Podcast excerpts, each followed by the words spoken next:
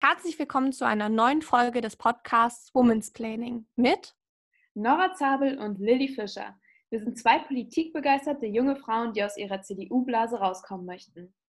Und deswegen wollen wir uns hier in diesem Podcast von Frauen aus Wirtschaft, Politik, Journalismus und vielen weiteren Bereichen die Welt erklären lassen. Mit unserem heutigen Gast bleiben wir aber mal ganz gemütlich in unserer Blase zu Hause, nämlich auch eigentlich in unserer JU-Heimat. Nora, wen haben wir denn heute zu Gast? Heute haben wir Antonia Haufler zu Gast. Antonia ist geboren 1991 in Hamburg und ist dementsprechend 29 Jahre alt. Neben ihrer politischen Aktivität hat sie ziemlich früh in die medizinisch-chemisch-biologische Ecke verschlagen. Danach dem Abi hat sie eine Ausbildung zum medizinischen Fachangestellten gemacht und dann noch einen Bachelor in Biomedizin rangehängt. Mit 17 Jahren ist sie dann der Jungen Union beigetreten und somit seit zwölf Jahren politisch aktiv. Bis vor einem Jahr war sie die Landesvorsitzende der Jungen Union in Hamburg. Dann kam der Wechsel nach Berlin, wo sie jetzt die Bundesgeschäftsführerin der größten politischen Jugendorganisation Deutschlands ist, der Jungen Union. Herzlich willkommen, Toni. Hallo, herzlich willkommen. Äh, ja, vielen Dank, moin moin. Schön euch ähm, zu hören und auch ja, fühle mich sehr geehrt, bei eurem Podcast dabei zu sein. Aber ich lasse es mir nicht nehmen, als Bundesgeschäftsführerin zu sagen, eigentlich sind wir die größte Jugendorganisation der freien Welt. Wie kommt man darauf, freie Welt? Ich weiß es auch nicht. Also der Spruch, der ist, glaube ich, damals noch aus Philipp Missfelders Zeiten. Ähm, Paul hat den auch mitgeprägt und ähm, ich wollte ihn einfach wiederbeleben, weil ich finde, der hat ähm, einen gewissen Charme und ja, zeigt auch, dass wir für Höheres bestimmt sind als junge Union, dass wir da weiterhin immer ganz oben mitmischen. Ja, ich meine, man sollte ja auch auf die Faktenlage Wert legen, ja? Das ist ein wichtiger richtig, Fakt. Richtig, genau. ähm, jetzt hat Nora gerade erzählt, du hast Biochemie und also wie heißt dein Studiengang nochmal genau? Also ganz genau heißt mein Studiengang Molecular Life Sciences, das ist Biochemie und Molekularbiologie. Ähm, Okay, und du machst, aber ich, ich stelle immer wieder fest, du bist auch total kunstbegeistert. Wie geht das denn zusammen? Ich würde mal so sagen, ich habe so drei Leidenschaften. Das ist einerseits natürlich obviously ähm, die Politik, dann ähm, ich hätte mir aber niemals vorstellen können, Politikwissenschaften oder ähnliches zu studieren und dabei wollte immer eigentlich Medizinerin werden. Ähm, es ist halt das Naturwissenschaftliche. Ich finde es äußerst beruhigend, nachts einzuschlafen und zu wissen, wie eine Zelle funktioniert, das ist für mich ein, also einfach ein Segen, ja, dass ich weiß, wie diese Welt funktioniert und dass ich mir denke, ah, okay, mit der Gravitation und ich, ich, ich verstehe, warum der Himmel blau ist, sozusagen. Also es ist sozusagen ja meine Beruhigung für den Puls ab und an. Und die Kunst, das ist einfach so eine Leidenschaft, weil das ist fernab von, von dem sachlich korrekten oder den Ansprüchen der Politik und kann sich halt auch komplett loslösen, außer natürlich die Kunst an sich, dass die Ölfarbe da auf die Leinwand muss, ähm, ist es aber auch frei von Naturwissenschaften und somit auch von jeglichen Zwängen, sei es die gesellschaftlichen, der Politik, der Political Correctness und auf der anderen Seite der Naturwissenschaften. Es ist sozusagen das Land der Träume ähm, verbildlicht. Genau. Und so bin ich dazu gekommen und habe es jetzt als Hobby für mich auserkoren. Ähm, ich finde es total schön, im Museum zu gehen und bin ja selber auch sozusagen Podcasterin. Ich weiß nicht, ob es der richtige Begriff ist ja, ich mache selber einen Podcast. Kunst gleich Kapital, ähm, auch hörenswert, aber ich gebe zu, ist eher eine, man muss schon sehr Liebhaber. kunstbegeistert sein. Ist ja, was, ist genau. für Liebhaber. Aber ja. Deswegen hast du uns auch am Anfang herzlich willkommen geheißt. ja, dass wir so los geht's. hast du noch Fragen an uns irgendwie? Na, vielleicht finde ich ja noch heraus, wie ihr da drauf gekommen seid, weil, also ich sag mal, Podcast ist jetzt ja gerade nicht mehr so ähm, ist nicht mehr die Orchideensparte, aber ähm, mich würde schon mal wirklich interessieren und vor allen Dingen, mir gefällt natürlich auch die, die Themenzusammensetzung, ähm, sage ich mal, Politik und dann natürlich schon ein bisschen ähm, Female Empowerment höre ich da auch viel raus. Ähm, das würde mich mal interessieren, wie ihr darauf gekommen seid. Bei mir war es damals ein bisschen Langeweile und ich dachte, man muss mehr über Kunst erfahren, aber ich glaube, Langeweile habt ihr definitiv nicht. Nee, nicht wirklich, nee. Nora schreibt nebenbei noch Hausarbeiten. Also ich habe auch Langeweile, aber ich mache auch manche Sachen. Wir sind nicht nur in der CDU unterwegs, wir haben noch ein normales Leben. Ja, es kommt halt nur häufig zu kurz. Ne? Also ich spreche auch immer von den Freunden, also JU-Freunde, wir sind ja keine Genossen oder so, wir sind Freunde.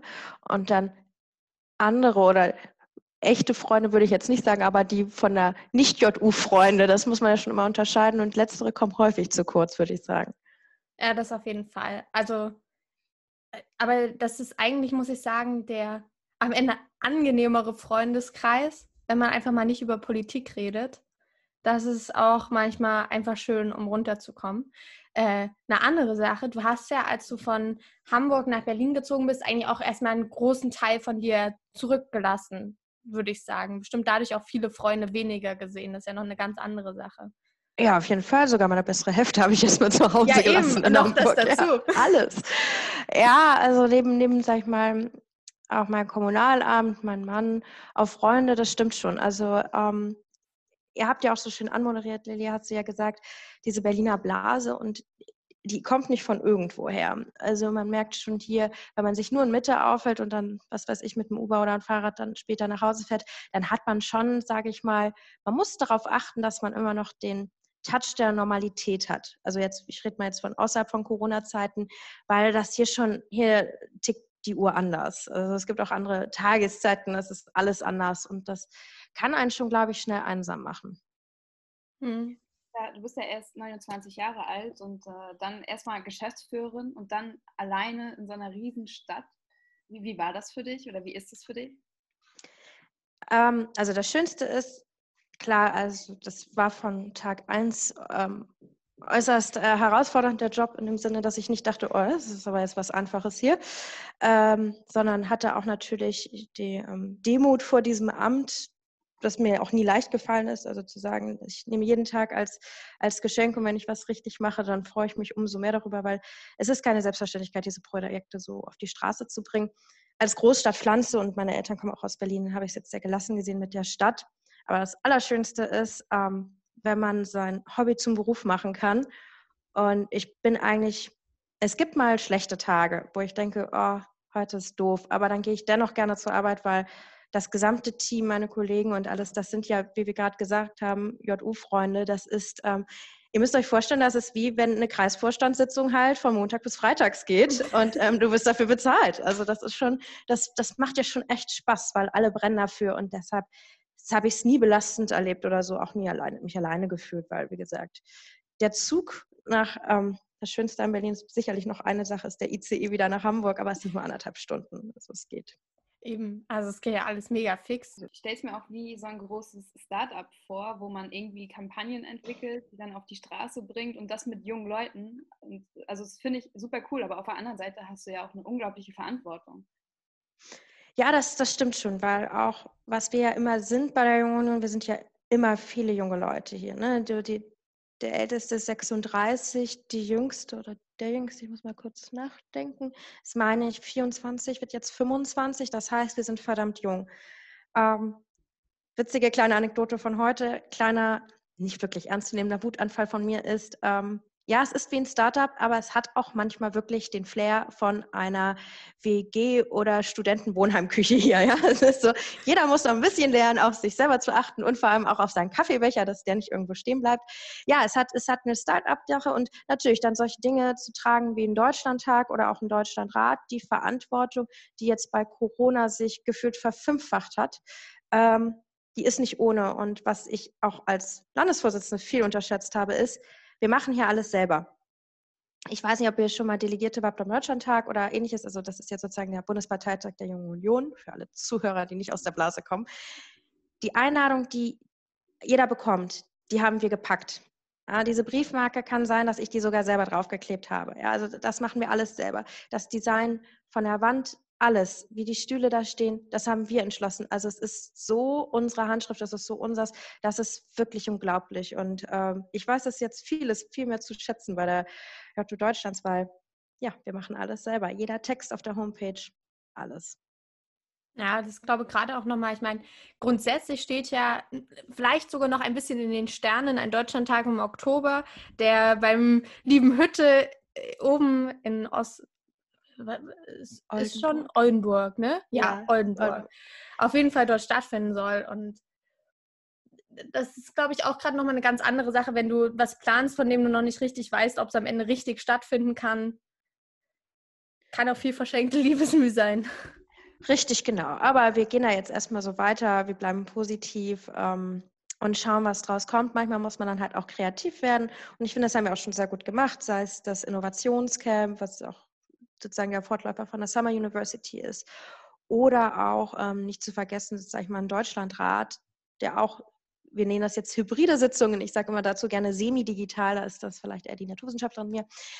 Genau, die, ähm, ja, also man muss schon kreativ werden, es kann auch vieles cool sein, aber ich muss auch sagen, ich vermisse es auch, ähm, mit den Leuten in Kontakt zu kommen. Also das Bierchen am Ende oder auch bei der Tagung, das erste Mal, wo mir die Tränen gekommen sind, als ich so bisschen, als beim letzten Deutschlandtag ähm, im Saarland, in Saarbrücken, ähm, gucken mich alle an, sagen so, ja Toni, du musst jetzt sagen, dass es losgeht. Sag ich so, okay, go. Und dann wird es dunkel, der Saal und, und die Musik fängt an und der Film läuft los. Und das ist schon, das ist schon ein geiles Gefühl, was ich jedem mal raten kann, auf die Beine zu stellen.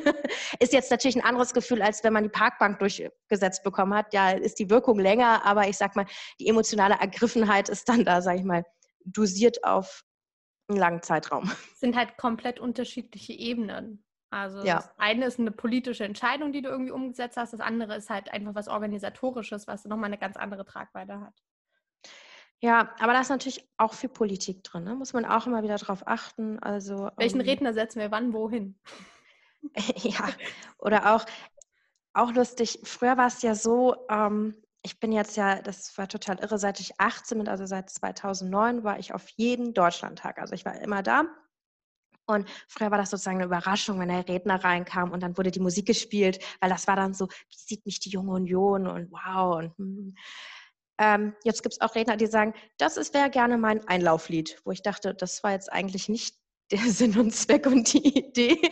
Aber gut, spielen wir kein Problem. Eigentlich nimmt mir auch Arbeit ab, aber das ist ganz witzig, wie das ähm, auch die Wichtigkeit des Deutschlandtages für, sag ich mal, ich sag's mal, die Erwachsenen beziehungsweise die Mutterpartei oder die Mutterparteien, ja, es kommen ja aus zwei Mutterparteien, ähm, wir sind wir sind, wir sind hier nicht im Planspiel Politik, sondern wir sind schon wirklich ernst zu nehmen, dass wir was verändern können. Und das ist dann schon beeindruckend.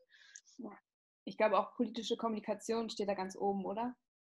Wie ja. Welche Botschaft drüber ist es ja. Absolut. Also ähm, man muss da halt drauf achten, wenn dann jemand die Geschenke für den Deutschlandtag für die Redner brachte und dann sind die in Zellophan verpackt. Dann kann es auch sein, dass ich hinter der Bühne gerade wieder alles auspacke, weil die Botschaft ist, wir möchten nachhaltig. Ich war auch wirklich sauer. So, ich habe es auch recycelt. Aber das ist, das sind so Kleinigkeiten. Ja, dann denkt man so, Mist. Wobei, also unser Podcast heißt ja Woman's Planning. Und jetzt frage ja. ich mich, hätte ein Mann auch so gedacht?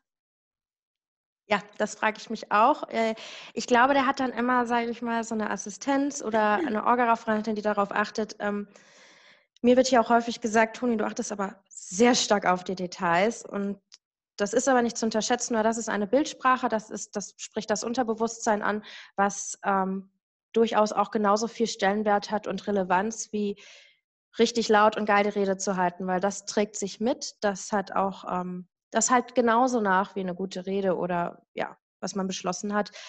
Wie verpacke ich es? Wortwörtlich. Wie verpacke ich es? In welche Worte und in welche Message und wie sieht es aus? Ich glaube, du musst es auch mal, also du musst, glaube ich, in, in, der Position des Bundesgeschäftsführers auch ähm, Korinthenkacker und detailverliebt und Perfektionist sein. Ich glaube, das gehört dazu. Ja, würde ich. Also es macht vieles einfacher, ne? weil dann muss man nicht, äh, muss man dann halt nicht sich anhören, warum dann das war. Nein, nein, doch der, das Liebe zum Detail muss da sein und vor allen Dingen begeistert man da ja mit auch. Ne? Ich merke auch, einer der wichtigsten Aufgaben ist, sein das Team, in dem man gehört, zu begeistern, aber auch alle für die Idee zu begeistern. So. Und ein Deutschlandtag finde ich sollte immer ein Ort sein, weil da spürt man Politik. So und da beantwortet Angela Merkel, die Bundeskanzlerin, meine Frage. So, das ist, das war für mich das erste Mal auch was sehr Besonderes.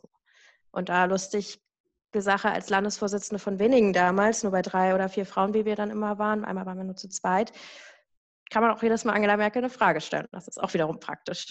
Das stimmt. Ah, wir brauchen kommt häufiger zu Wort. genau. Geh mal, geh mal bitte vor. ja, genau. Also da das ist ja das Witzige. Also als Frau bei solchen Sachen kommt man ganz schnell zu Gehör und auch auf Bildern Herrgott, also gut, ich bin eh klein, ähm, ich stehe eh mal ganz vorne, aber wo ich schon überall mit drauf durfte, das ist der Hammer.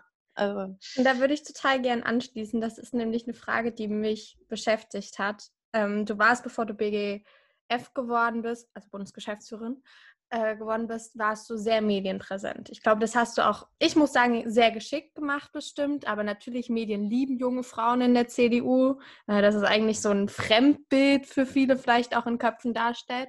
Ich kann mir aber vorstellen, und ich meine, man kennt es ja aus Gesprächen vielleicht auch, dass du dafür nicht nur geliebt wurdest.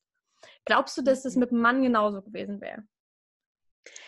Ich glaube, bei den Themen, die ich angesprochen hätte, äh, wäre es genauso gewesen, ja, weil es ging ja da zum Beispiel um die gendergerechte Sprache, wo ich tatsächlich auch ein bisschen meine Meinung geändert habe, aber nicht so stark, ein bisschen.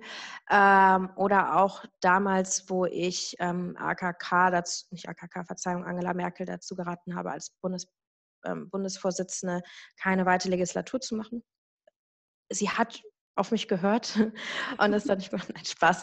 Ähm, oder auch damals, als ich ähm, wo ich jetzt sage, das hätte ich, würde ich auch nie wieder so machen, ähm, kommentiert habe, als AKK zum Beispiel auch gewählt wurde. Das waren Themen, da war, stand, glaube ich, mein Geschlecht außer Frage, dass ich dazu nicht so Beliebtheit bei manchen ähm, bekommen habe, weil ich habe immer gesagt, als JTU Hamburg begreife ich mich eher als das ähm, gallische, gallische Dorf anstelle als Rom, weil bei unseren knapp 1000 Mitgliedern kann ich die Welt nicht so bewegen, aber ich kann mir Gehör verschaffen. Ähm, aber was mich zum Beispiel bei der Presse genervt hat, du hast es schon angesprochen, ist, und da habe ich mich wiederum bei der Presse nicht beliebt gemacht, am Anfang fühlt man sich irrsinnig geehrt, ständig gefragt zu werden. Ja, auch, auch Berlin fragt an so, oh, das ist, ich freue, ich habe mich am Anfang immer gefreut. Und irgendwann habe ich gesagt, ich gebe keine Interviews mehr, wo es um mein Geschlecht geht. So, und dann sind, muss man ehrlich dazu sagen, dann über 50 bis 60 Prozent der Presseanfragen dann auch wieder weg weil sie wollen immer das Bild zeichnen, oh, hier die junge Frau, die jetzt hier durchstartet. Übrigens ist euch aufgefallen, dass jede junge Frau, die in, die sozusagen da geschrieben wird, alle sind, ähm, machen jetzt Karriere und nächste Bundeskanzlerin, also die werden immer wahnsinnig. Die Nachwuchshoffnung. Ja, genau, die Nachwuchshoffnung. Ne?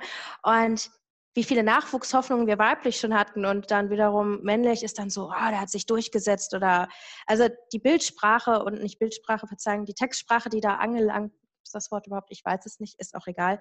Ähm, man wird in eine Ecke gedrängt, wo die Presse einen haben möchte. Und das will sie auch immer hören. So. Also ähm, ich habe einmal, hatte ich auch eine Journalistin, da sollte ich halt sagen, ähm, die wollte eine bestimmte Geschichte haben, wie ich zur Quote stehe und ob es Sexismus gibt. Ich kann, ich meinte so, gibt es sicherlich, ich habe es aber nie erlebt. So. Und im Endeffekt hat sie mir dann was in den Mund gelegt und ich habe das Zitat auch nicht freigegeben. Ich habe den Artikel dann irgendwann durch Zufall gefunden, weil sie dann einfach meinen Namen rausgeschrieben hat. Die wollen dann auch, die, die zeichnen nur ein Bild mit dir. Die nehmen dich als Politikerin gar nicht ernst. So meine Erfahrung. Ja, ich, ich glaube, sie gucken halt, ob du in die Story passt und wenn du nicht reinpasst, dann suchen sie sich wen anders. So. Genau. So, also man ist da nur Mittel zum Zweck. Und wenn man sich davon lossagt, aber das ist, wie gesagt, nicht so einfach, auch mal Nein zu sagen am Anfang, wenn man denkt, oh, uh, ich bin tatsächlich die Nachwuchshoffnung, dann ähm, muss man erstmal lernen zu sagen, nein, willst du gelten, komme selten, auch in der Presse. Gemerkt. Irgendwo hingeschrieben. ja, mhm. genau. Gibt es Gibt es irgendwas, also es klingt eigentlich, als hättest du vielleicht da auch einige Presseanfragen bereut, aber gibt es irgendwas in deiner politischen Laufbahn bis hierhin, was du, was du anders gemacht hättest? Oder sagst du, ey, das lief eigentlich so, wie ich mir das vorgestellt habe? Äh, so wie ich es mir vorgestellt habe, lief es überhaupt nicht. Nein, ich sage nur, das ist total, ich habe den schönsten Job der Welt, ohne dass ich wusste, dass ich ihn je haben wollte. Ne? So würde ich das eher formulieren. Ähm, ja, ich hätte vieles anders gemacht und vornehmlich auch da, da wird es auch wieder spannend. Ähm, weniger in der JU als in der CDU. Weil ich dachte immer, wenn ich die bin, die einsieht, die kooperiert, die auch zum Beispiel ihren Kreisverband als ihre Familie ansieht, in dessen Sinne man agieren muss, dass man doch ganz schnell ähm, den Kürzeren zieht. Und ähm, da habe ich, hab ich einen Rat bekommen von einem Mann natürlich. Ja, Toni, wenn du halt immer nur wenn du immer nur, sag ich mal, den Kompromiss eingehst, kein Wunder, dass du nicht weiterkommst, weil wer am lautesten schreit, wird bedient. Wer sich am lautesten beschwert, da wird eher ein Kompromiss in seinem Sinne eingegangen. Und das war, glaube ich, einer meiner größeren Fehler, das so nach dem Motto, der Klügere gibt nach oder ja, die haben ja versprochen, dass wenn ich auf das jetzt verzichte, dass ich dann in zwei Jahren auf der Liste höher komme und dann plötzlich zwei Jahre später, man konnte sich nicht dran erinnern oder es gibt dann, ja, hat sich alles die geändert. werden aber immer von Männern gemacht. Ja. Also das habe ich so festgestellt. Ja, genau. Also und das würde ich in meiner, würde ich nochmal Politik, weil ich wäre jetzt mal plötzlich wieder 16, 17, das würde ich anders machen. Auf jeden Fall. Also auch viel schneller einfordern, was einem gehört. In der JU habe ich es dann von Anfang an gemacht, weil ich gemerkt habe, okay, das, die, die, da läuft das nicht so. Und bei der CDU dachte ich so, ja, ich bin ja eh noch jung. Und jetzt, wo ich mir denke, nee, ich bin eigentlich gar nicht mehr jung. Und ähm, ja, das würde ich tatsächlich auch anders machen, würde ich auch jedem, der zuhört, da sollte man sich immer das nehmen, was, was man denkt, einem zusteht. Jetzt, also ich sage jetzt nicht mit dem Kopf durch die Wand, Gott bewahre, aber mhm. auch mal ganz klar sagen, die Idee finde ich jetzt, ich hoffe, das darf ich sagen, das finde ich einfach scheiße. Das, das, will ich nicht so. Was ist denn mit mir? Und Wir dann, sind der ausgewiesene Fäkalsprachen-Podcast. Ah, okay, gut zu wissen. ich schon am Ende, wenn ich dann reinhöre, wird alles so gepiept. ich glaube, das müssen wir nicht machen. Ähm, weißt du, was ich mich immer frage, wenn ich mir denke, ich komme mir anmaßend vor? Ich frage mich dann, ob Philipp Amthor auch so denken würde, weil der aus meinem Landesverband kommt und ähnlich alt ist. Und dann ja. frage ich mich halt immer, Hätte der jetzt auch diese Zweifel, die ich gerade habe? Ich glaube nicht. Er macht es halt einfach. Ich glaube auch, dass, ähm, dass Philipp Amthor ist, sage ich mal, ein Macher. Und ich glaube, Männer insgesamt denken erstmal, erstmal machen.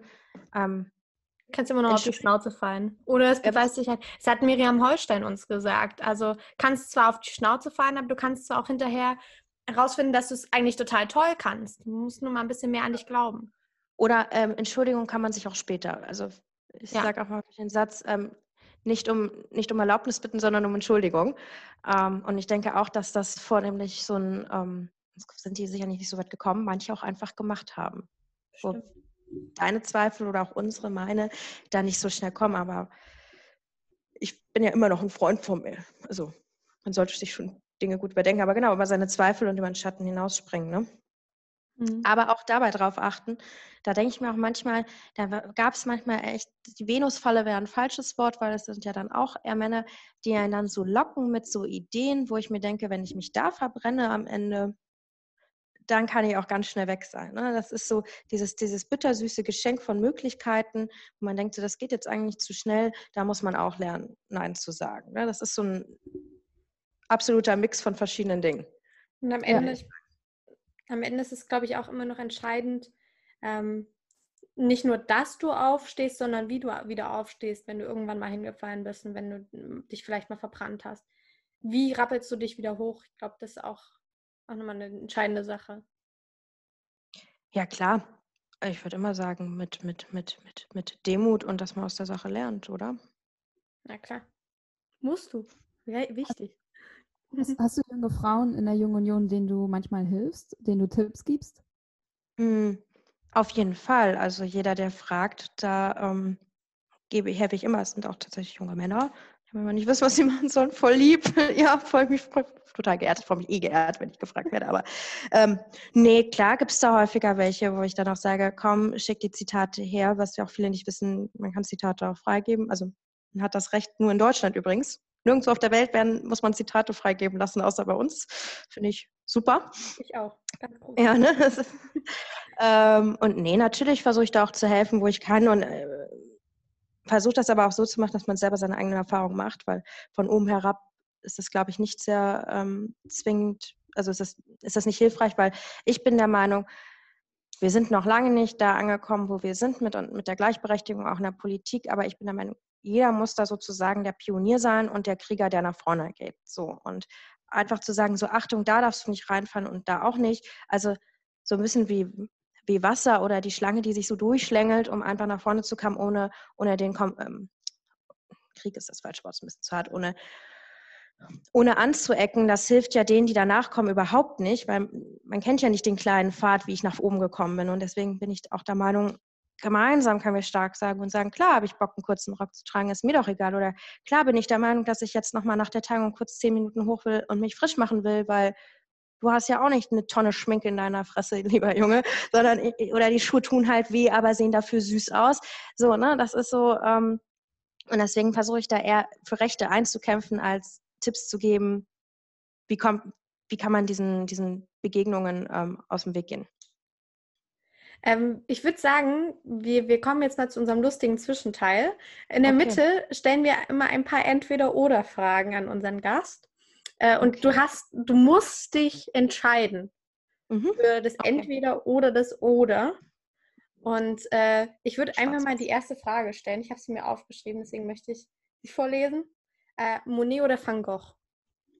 Hm, Monet. Ich wollte nur fragen, ob du ein Lieblingsbild hast. Grundsätzlich kenne ich von Monet genau eins. Das ist so ein lustiger See mit Seerosen. Heißt es Seerosenteich? Ich weiß es nicht.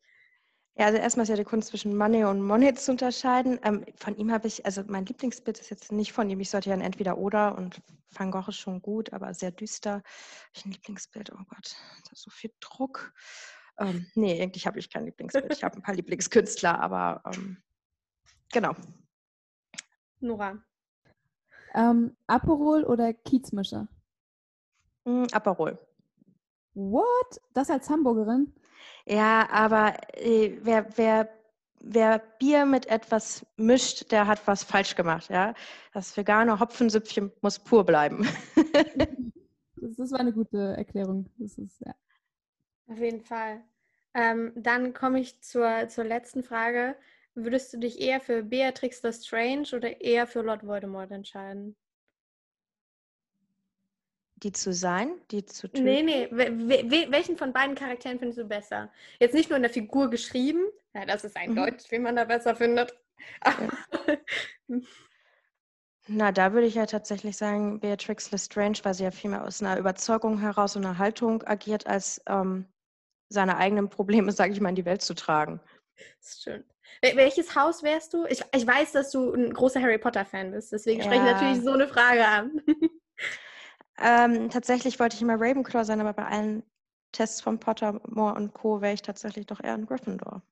Ah, Finde ich ein bisschen Mainstream, ne? Aber Ich, ich wollte immer. Slytherin sein, bei mir kommt immer Ravenclaw raus. hm, ja.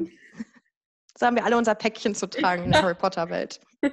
Sagt aber auch viel darüber aus, was wir von uns denken und was Pottermore zu uns sagt. Richtig.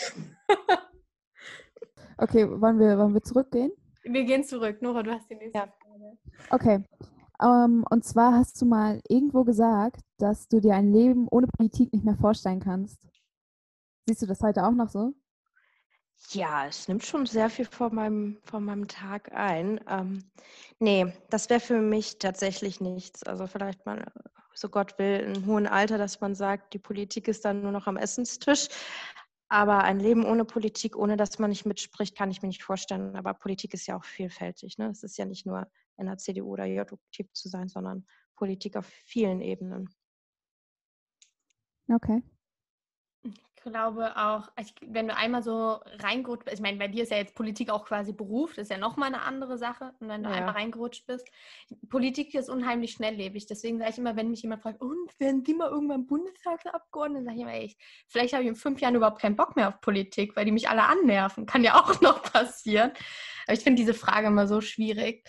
Ähm, aber ich glaube, ich würde auch sagen, ohne Politik geht nicht mehr. Macht ja auch Spaß. Vielleicht, ja, aber vielleicht halt die Dosierung anders. Ich brauchte auch mal eine Pause so, aber Auf jeden Fall. man muss halt lernen, Politik zu definieren für sich. Und ähm, also was, was, was ich für Politik niemals machen werde, ist jetzt irgendwie im Elternrat. Also ich möchte allen Elternrats- und Elternratskindern da nicht zu nahe treten. Das wäre für mich der absolute Graus. Also sag ich mal, so eine Schulpolitik oder Kinder, Kita, was weiß ich, was ich da schon alles höre. Nein, nein, also es wird schon immer die große Politik sein über die Gesellschaft, über das Land. Ja. Ich meine, ich glaube, da muss auch jeder halt authentisch in dem sein, was er macht. Und wenn du, wenn du jahrelang irgendwie versucht hast, Außenpolitik zu gestalten und plötzlich versuchst, dich als den Elternpolitiker oder Elternrechtspolitiker zu verstehen, das ist, glaube ich, nicht mehr ehrlich. Aber Ja, das stimmt wohl. Ich finde es halt, ich halt auch schwierig, wenn es irgendwie über Abhängigkeiten läuft. Also wenn man dann nur noch Politik macht, um dann ähm, sich über Wasser zu halten oder so. Das ist natürlich dann das Blöde daran. Ich glaube, die kennen wir alle, oder? Also ähm, dieses, ähm, ich habe nur Politik und eigentlich, ihr müsst mich jetzt ja nochmal wählen, weil, und bei manchen ist es, wo man denkt, der arme kleine Tropf, der hat halt nichts anderes als die Politik. Bei manchen ist es ja wirklich eine Existenzfrage. Und wenn man so weit gekommen ist, dann hat man mehr als was falsch gemacht. Und das ist aber auch nicht nur, dass man selber was falsch gemacht hat, auch dass die, dass man internes hat so weit kommen lassen, ist nicht so gut, würde ich sagen. Man braucht immer ein zweites Standbein. Man braucht immer auch Freunde außerhalb von der Politik. Da sehe ich ja auch, dass viele auch in unserer Generation jetzt, ähm, die leben ja das die ganze Zeit. Das ist schon, also klar, meine eine meiner besten Freundinnen ist, ist meine Trauzeugin war auch Pressesprecherin der Jungen Union Hamburg, aber das eine kam erst und dann das andere. Ähm, man sollte mal lernen, auch ohne diesen Laden leben zu können. Sicherlich ergeben sich ja durch den Laden auch viele Beziehungen. Ich meine, äh, dein Mann und du habt ihr euch über die JU kennengelernt? Ja, klaro. ist ja auch ist so eigentlich total schön, wenn sich das so verbindet. Und man hat ja mindestens ein Interesse, was einen schon mal zusammenführt, was ja keine schlechte Grundlage für eine Beziehung erstmal nee, ist. Genau. Und daran ist ja, glaube ich, auch nichts falsch und man lebt das so zusammen eine, eine ganz andere Sache, ich weiß nicht, ob es ganz anders ist, aber zumindest eine andere Sache, die mich mal noch interessieren würde, wäre, hattest du, du sagst, du hast noch nie Sexismus erlebt, aber hattest du irgendwann mal das Gefühl, du musstest besonders laut irgendwo auftreten, damit du als Frau gehört wirst? Speziell als Frau, aber nicht als Landesvorsitzende jetzt, oder? Okay. Das Amt bringt Macht mit sich und das Amt bringt Gehör mit sich?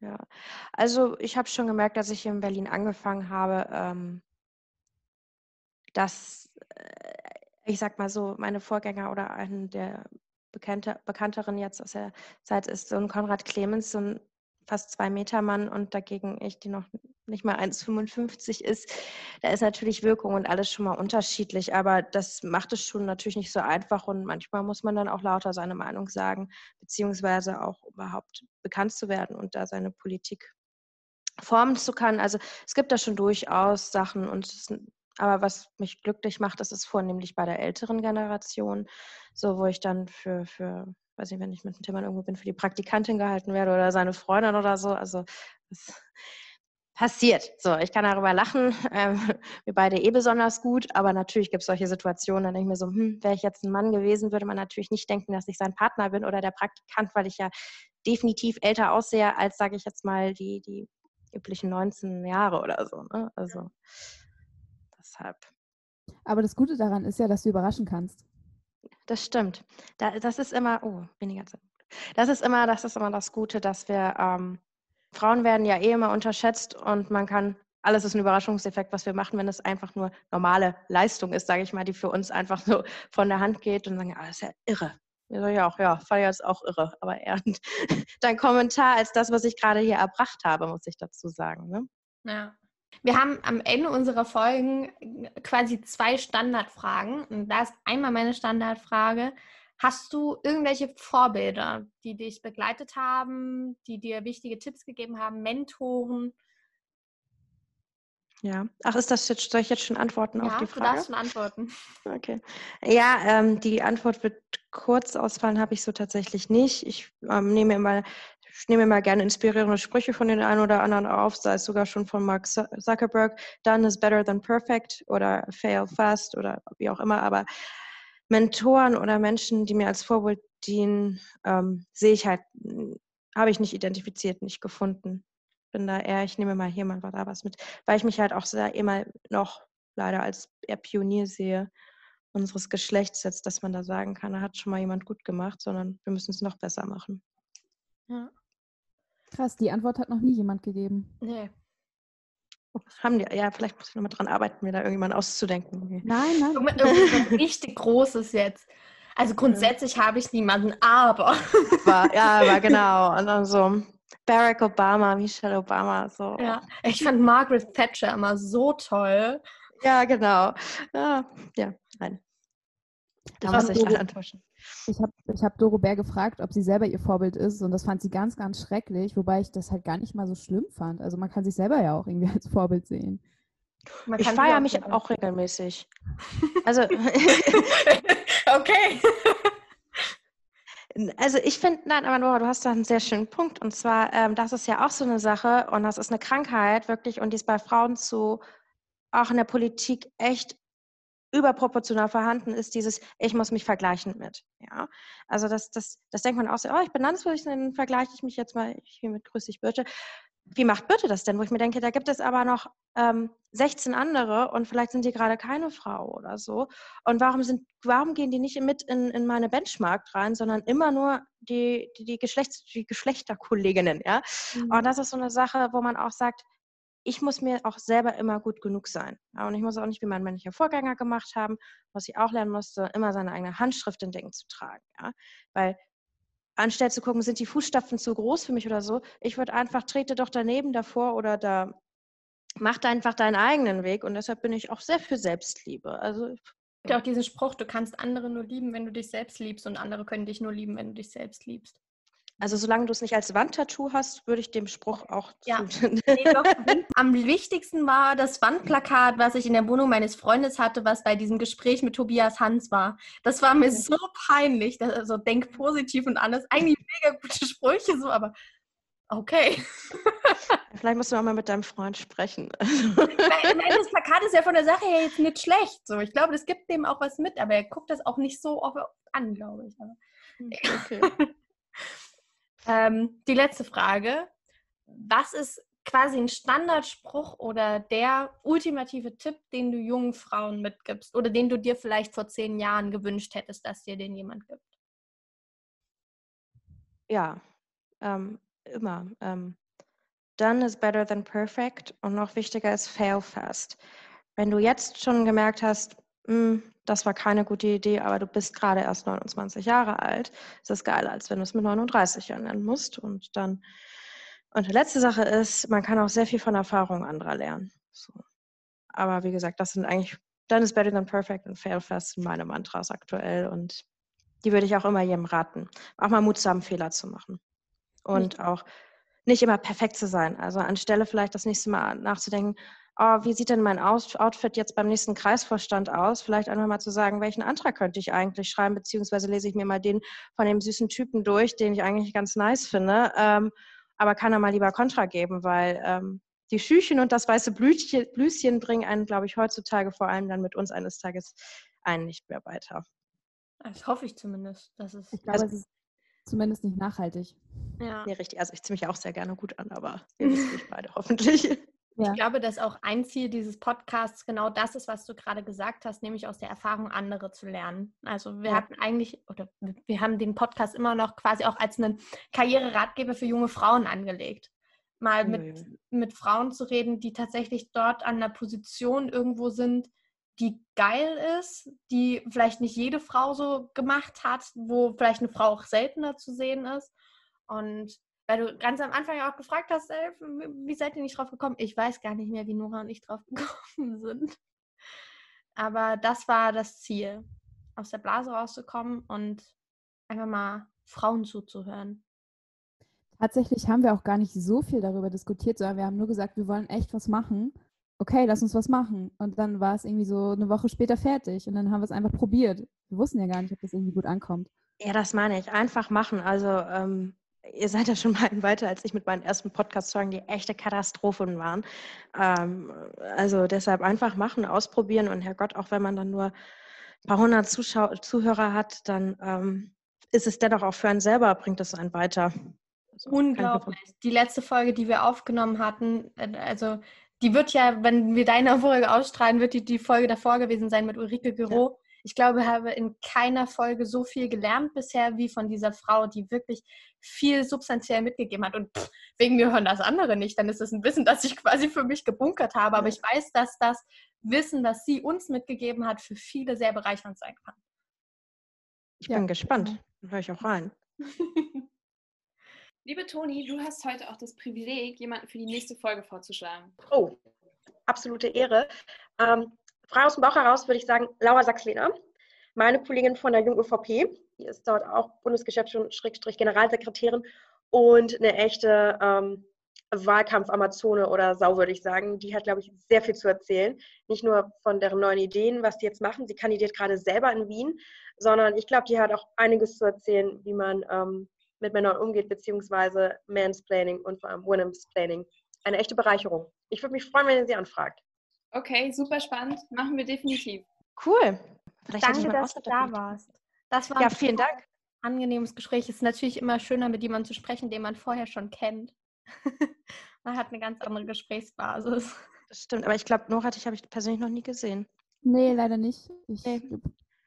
Hol mir vielleicht irgendwann mal nach, genau. Ja, Deutschlandtag, hoffentlich. Deutschlandtag, hoffentlich, ja. Und sonst mal in Berlin oder bei euch irgendwo auf dem Bierchen Ja, gerne. Ohne was dazu, genau. Sehr schön. Dann vielen lieben Dank, war eine Ehre. Danke dir. Schön, dass du da warst. Gerne, sehr gerne. Ciao. Tschüss.